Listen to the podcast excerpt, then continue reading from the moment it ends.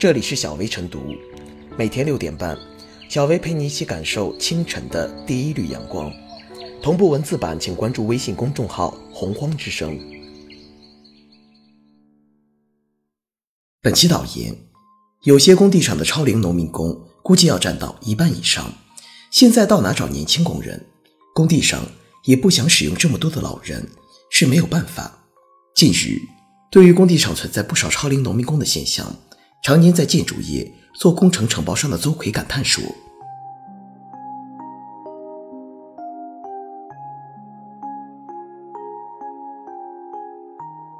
读懂超龄农民工的无奈与坚强。近年来，不仅是建筑行业，在环卫、保安、家政等劳动密集型行业，都存在不少超龄农民工。超龄农民工外出务工，并非闲不住，而是因为不能闲。”具有不得不如此的无奈与艰辛，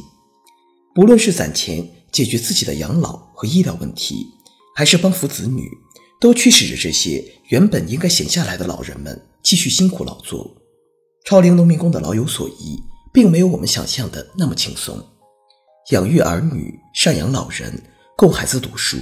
帮助孩子盖楼房、买车、帮助孩子成家立业、隔代养育孙辈，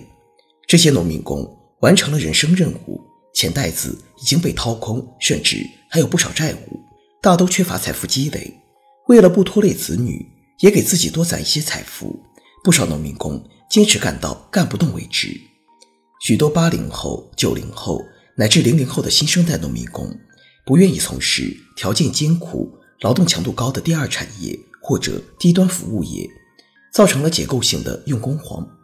这些缺乏吸引力的工作。给超龄农民工提供了机会，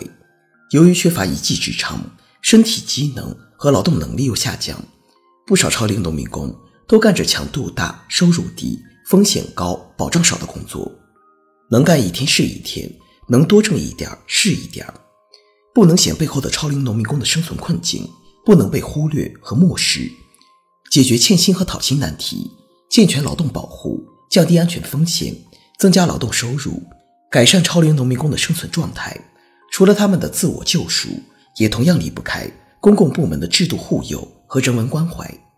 有学者指出，超龄农民工已不太可能依靠回家种地来解决自己的养老和医疗等问题，他们必须通过其他办法养家糊口。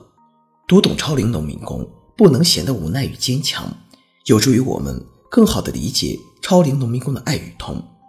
看到超龄农民工的背影。听到他们的叹息，想方设法让回到乡村的他们真正实现老有所依，需要公共部门、市场和社会在良性互动中分担责任，需要多方合力。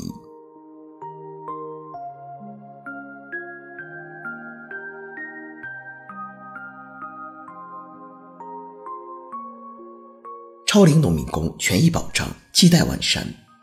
所谓超龄农民工。简单的理解就是超过退休年龄的农民工。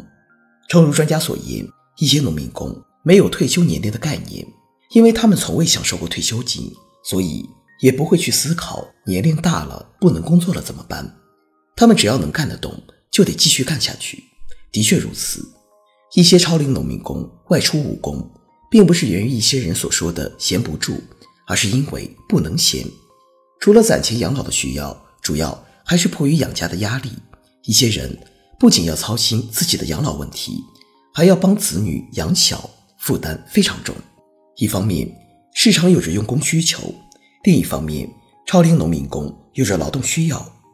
看似是合理的供求平衡。但是，这种局面忽视了很重要的一点，那就是超龄农民工的权益保障。据了解，现行法律规定，对已达法定退休年龄。且已享有养老保险待遇的超龄人员退休后再次就业，与用人单位形成的是劳务关系，不再是劳动关系。然而，对于众多的包括超龄农民工在内的虽已达法定退休年龄，但因各种原因仍无法办理退休、享有养老保险待遇的人员来说，现实就比较尴尬。面对超龄农民工权益保障问题，有媒体指出，鉴于当前各地规定不统一。急需国家层面出台统一的法律规定，这的确很有必要。如果国家层面出台了更加具体的法律法规，用人单位就能更好地拿捏住依法用工的尺度，劳动者也能挺直腰杆干活挣钱，劳动用工监管会更有力度，对不法用工行为也可以实现精准处置。在这方面，江苏的做法值得肯定。据报道，二零一七年七月，江苏省仲裁委经征求江苏省高级人民法院相关业务庭意见，通过的《江苏省劳动人事争议疑难问题研讨会纪要》提出，用人单位与其招用的已达到或超过法定退休年龄，但未享受基本养老保险待遇或领取退休金的人员发生用工争议，双方之间用工情形符合劳动关系特征的，应按劳动关系特殊情形处理。当然。法律的保障是一方面，另一方面也应该为这些超龄农民工提供更加多元的就业渠道。比如，一些地方正积极引导农民工返乡家门口就业；一些地区通过脱贫攻坚行动，在县、乡镇、村设立一些服务性、公益性岗位，并向一些年龄较大的农民工倾斜。这些均值得称道和借鉴。家门口就业机会多了。才能让超龄农民工少些背井离乡。随着社会老龄化的加速，超龄农民工未来可能还会持续增长，这就需要各级政府审时度势、未雨绸缪、多措并举，帮助农民工摆脱养老困境。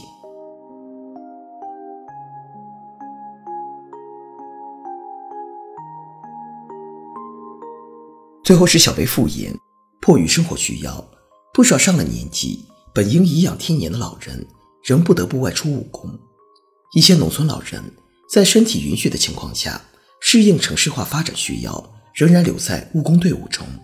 他们为城市建设发展默默贡献着自己的力量。这些超龄农民工仍然继续工作的情况，背后凸显的是包括用人单位的用工制度、